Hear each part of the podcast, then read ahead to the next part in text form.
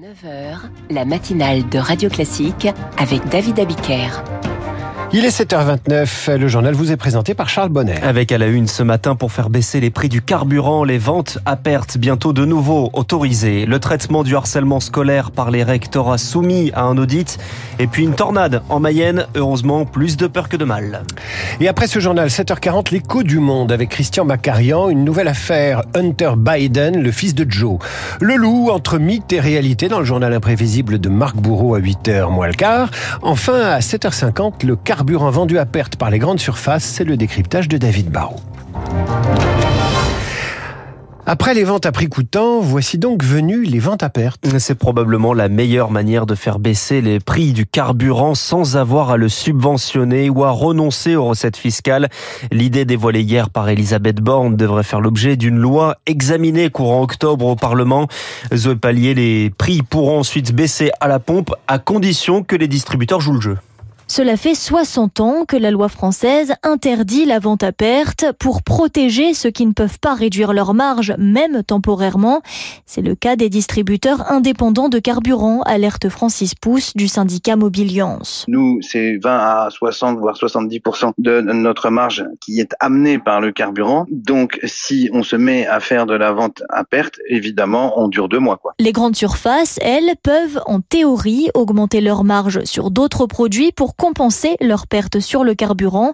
En pratique, c'est peu probable vu la forte concurrence sur les prix alimentaires, estime Olivier Dauvert, spécialiste de la grande distribution. Si on veut que l'automobiliste se rende compte d'une baisse des prix, il faut au minimum 10, 15 ou 20 centimes de baisse supplémentaire. Perdre 20 centimes sur des centaines de milliers de litres par jour, aucun acteur économique, même des Leclerc, des Carrefour, des Auchan, ne pourra le financer. Nos marges sur le carburant sont déjà quasi nulles, souligne un représentant de la grande distribution, très surpris par l'annonce d'Elisabeth Borne. Pour lui, cela permet surtout au gouvernement de se dédouaner en faisant peser sur les acteurs privés le choix de baisser ou non les prix à la pompe. Zoé Pallier, les, les profits des raffineurs qualifiés d'excessifs par le ministre lui-même, Thomas Cazenave, chargé des comptes publics et donc du futur budget. Thomas Cazenave confirme qu'il pourrait augmenter la taxation. C'est une réussite sur le plan de la biodiversité, la réintroduction du loup en France une trop grande réussite peut-être. On en comptait 500 en 2019. Ils sont aujourd'hui plus du double. Et à mesure que la population croît, des plans loups sont dévoilés. Charles Ducrot, un nouveau aujourd'hui qui doit faciliter les abattages. Oui, avec 12 000 attaques recensées l'année dernière pour le gouvernement. pour le pour le gouvernement, il n'y a pas photo. Ce sont désormais les élevages qui sont en danger, non plus les loups.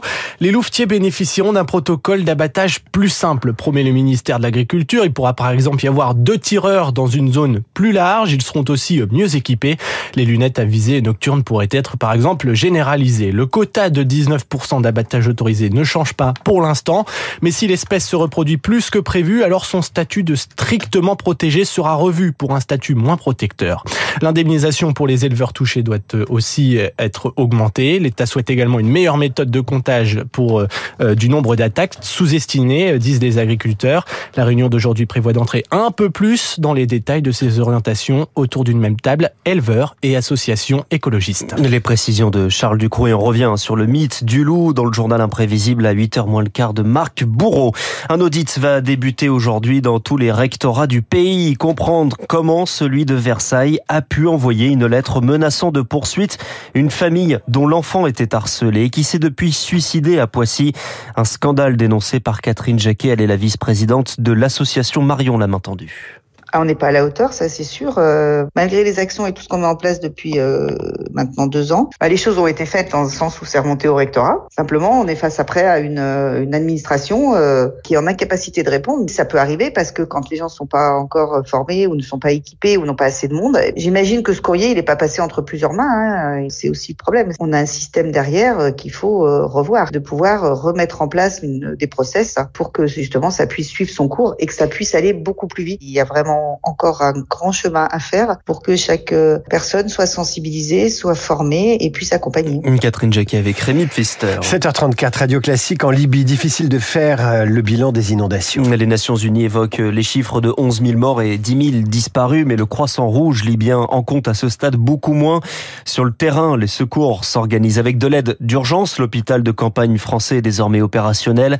Des ONG sont aussi sur place, dont Médecins sans frontières. Claire Nicolet dirige les équipes de MSF depuis la France pour apporter également un soutien psychologique. Tout le monde nous demande en fait d'intervenir à ce niveau-là, d'avoir euh, des psychologues et des psychiatres qui viennent. Il y a un état de choc et de traumatisme total de, toute la population. Pratiquement tout le monde a perdu quelqu'un dans ces inondations. Donc ça, c'est vraiment le grand, grand, grand besoin qui ressort. Euh, au-delà de ça, les, soins de, santé euh, donc primaires ne fonctionnent plus non plus, c'est-à-dire que les centres de santé ne fonctionnent plus. Malheureusement, le personnel de santé qui travaillait dans ces hôpitaux, dans les centres de santé, bah, beaucoup sont morts. Donc c'est vraiment extrêmement chaotique. Donc l'idée, c'est de prendre le relais pour euh, refaire démarrer vraiment des activités de, santé dans ces villes dévastées. Un propos recueilli par Nina Droff. Gérald Darmanin se rend en Italie aujourd'hui pour y rencontrer son homologue à Rome, mais sans se rendre à Lampedusa, cette île où 10 000 personnes sont arrivées par la mer ces derniers jours. Sur place hier, la présidente de la Commission européenne, Ursula von der Leyen, est venue présenter un plan en 10 points pour régler cette question des migrations. Une grève qui pourrait s'amplifier. C'est la menace brandie par l'UAW, ce puissant syndicat qui mène la bataille des salaires dans le secteur automobile américain. Pour le moment, cela ne concerne que trois usines, mais il pourrait s'étendre au-delà. Bertrand Racoto est consultant automobile chez Ducker Carlist à Détroit. L'an prochain, on a des présidentielles et l'UAW pèse assez lourd dans les États qui peuvent basculer démocrates ou républicains. Également, ça a un impact assez important pour tous les équipementiers qui, eux, voient leur carnet de commandes être gelé pendant quelques semaines.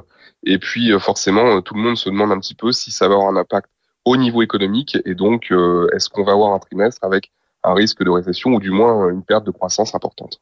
Aujourd'hui, quand on voit la situation et quand on voit les impacts que les grèves ont pu avoir dans le passé, ça soulève beaucoup de doutes. Un propos recueilli par Eric Mauban, une image impressionnante et inhabituelle, celle d'une tornade dans le département de la Mayenne hier. Pendant une dizaine de minutes, de minutes, un phénomène rare. Heureusement, il n'y a pas de blessés, seulement des toits de bâtiments agricoles endommagés. Écoutez Vanessa Guyou, jointe par Marine Salaville, elle a pu regarder ce phénomène météorologique. On était en voiture euh, pour aller chez mon papy, direction euh, Saint-Pierre-des-Landes. À un moment, on a vu quelque chose tourner dans le ciel. On s'est dit, mince alors, qu'est-ce qui se passe? Et du coup, on s'est arrêté. Et là, vraiment, il y a une tornade avec euh, des grosses fumées. Je dirais qu'elle a duré peut-être 10 minutes, la tornade. On a eu très très peur parce qu'une fois arrivé chez mon papy, une de nos voisines nous a appelé pour dire qu'elle a été touchée. Et c'est passé à moins d'un kilomètre de chez moi. Tout autour de chez moi, il y a des fermes qui ont été complètement ravagées, des tôles qui ont volé un peu partout. Il n'y a plus d'électricité. Ben heureusement qu'il était là, papy, pour protéger sa petite fille. Oui, c'est hein une bonne nouvelle. Vous allez voir des tornades, vous, avec votre papy? Non, jamais. Et ce matin, la Drôme et l'Ardèche sont en vigilance orange pour pluie, inondation. Allez, un mot de sport tout de même pour terminer. En rugby, après la surprise, la victoire des Fidji contre l'Australie, eh bien la logique a été respectée hier soir avec la victoire de l'Angleterre contre le Japon 34-12. Quatre jours de repos. Désormais, rendez-vous jeudi soir pour France-Namibie. Et Charles Bonner, la tornade de l'info sur Radio Classique le matin revient à 8h30. Prochain journal à 8h. À suivre l'écho du monde, le fils de Joe Biden met son père euh, en danger.